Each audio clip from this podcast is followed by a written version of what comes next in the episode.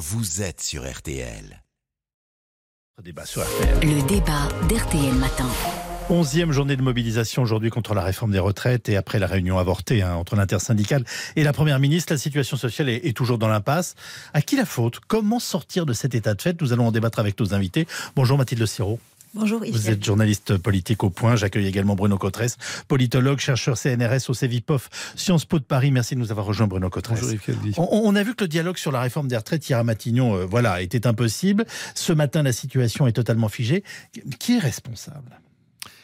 Parce que celui qui est responsable en priorité, c'est quand même celui qui normalement propose une proposition, de créer les conditions autour desquelles cette proposition peut fédérer. Peut... Il y a eu beaucoup de dialogues hein, pourtant. Hein. Ça fait des mois, des mois, peut-être même on pourrait dire des années, qu'on débat de la question des retraites, mais force est de constater que les conditions optimales du dialogue n'ont pas été pour le moment trouvées et qu'on ne voit pas du tout la sortie. On est dans une situation qui est au-delà de l'impasse.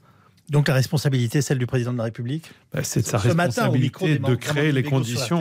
C'est ce que dit Laurent Berger. Il dit la solution est entre les mains du président de la République. Voilà, la solution est entre les mains de celui qui décide, mais aussi de celui qui a proposé. C'est de sa responsabilité de créer les conditions pour que ça soit, euh, pour que les choses soient davantage euh, acceptables et qu'on sorte un peu de cette euh, terrible impasse dans laquelle on est. Mathilde Siro, chacun est dans sa posture.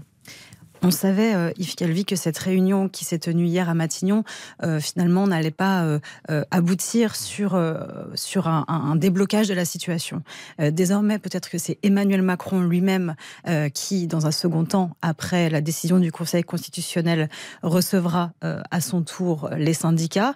Mais encore une fois, le dialogue est tellement impossible. C'est un dialogue de deux sourds. Chacun reste campé sur sa posture. D'un côté, le gouvernement qui reste vraiment inflexible sur cet objectif de reporter de deux ans euh, l'âge de départ à la retraite, et les syndicats, bien sûr, qui en plus ont l'opinion euh, plutôt euh, avec eux toujours, qui restent, eux, figés dans leur contestation. Donc on ne voit pas comment on en sort. Ça fait bientôt maintenant trois mois qu'on est dans un conflit où il y a de part et d'autre voilà, de, de, de, de, la lassitude aussi de, cette situation. Est-ce qu'on peut imaginer, Bruno Cotresse, que le mouvement continue de se durcir, on va dire, du côté des manifestants, de la mobilisation? On verra aujourd'hui, au fond. Hein, mais c'est un, un, vrai test? Euh, oui, alors on l'a tellement dit en même temps qu'il y avait oui. des journées de test, mais c'est vrai que on voit qu'on est à la fois dans toujours cette, cette, cette, euh, cette impasse que l'exaspération, la colère, euh, l'incompréhension d'une grande partie de l'opinion est toujours là. Les enquêtes d'opinion ne démentent pas pour non. le moment et manifestent toujours un très fort rejet de la, de, la, de la réforme. Et en toile de fond, il y a quand même un sentiment de colère sociale qui est très important dans Je le pays. Je rappelle les résultats de notre dernière enquête, hein, Toluna Harris Interactive pour RTL et EF Info. 68% de Français qui restent opposés à la réforme et 67% qui soutiennent le mouvement. Ça reste oui, énorme. Ça reste absolument, ça reste absolument énorme. Alors même que on a vu effectivement qu'il y avait eu certains débordements euh, de violence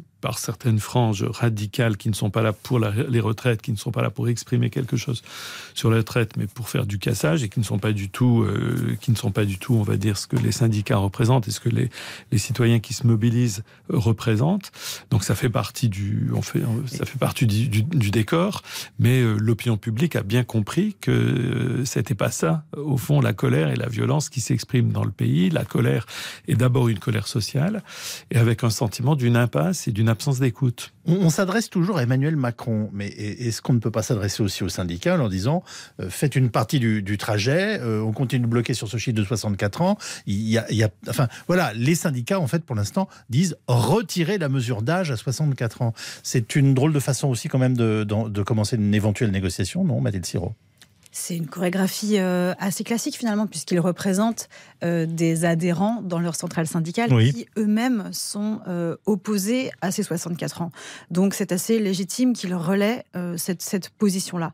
Ensuite, ce qu'on qu qu peut regretter là maintenant, c'est qu'on ne trouve pas de format de discussion.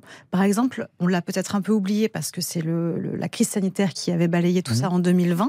Quand on était bloqué sur cet âge pivot à 64 mmh. ans déjà, Édouard Philippe et Laurent Berger, finalement, avaient trouvé une voie de sortie avec cette conférence de financement pour se dire on se remet autour de la table et on discute de comment on finance notre régime de retraite à l'avenir.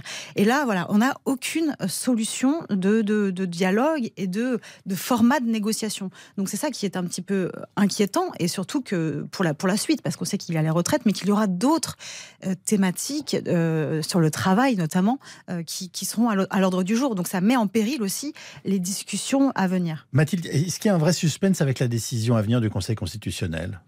Oui, je pense, parce qu'il y a différentes options possibles. Soit le Conseil constitutionnel censure tout, tout le texte, ce qui me paraît peut-être pas forcément la, piste la plus, la plus euh, envisagée, soit c'est une partie euh, du texte sur euh, la méthode ou sur quelques, quelques articles de fond. Est-ce qu'aussi le fameux RIP, le référendum d'initiative partagée, est, est, validé par, par les sages? Non, il y a une vraie, une vraie question. Je pense que ce, ce sera aussi très, très important pour la suite et que d'un côté comme de l'autre, gouvernement comme syndicat attendent aussi cette date du 14 avril pour voir quelle est, quelle est la suite. Euh, Bruno Contresse, on dit souvent, euh, quoi qu'il arrive, et surtout si éventuellement il y avait une sanction euh, venant du, Conseil constitutionnel, le, le quinquennat est mort. Est-ce qu'on peut se permettre de dire ça?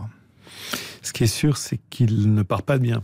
Par contre, ça c'est sûr, euh, en politique, il faut toujours ne pas injurier l'avenir. On sait que les euh, politiques ont une capacité, une certaine plasticité à recomposer l'agenda, à redonner des perspectives.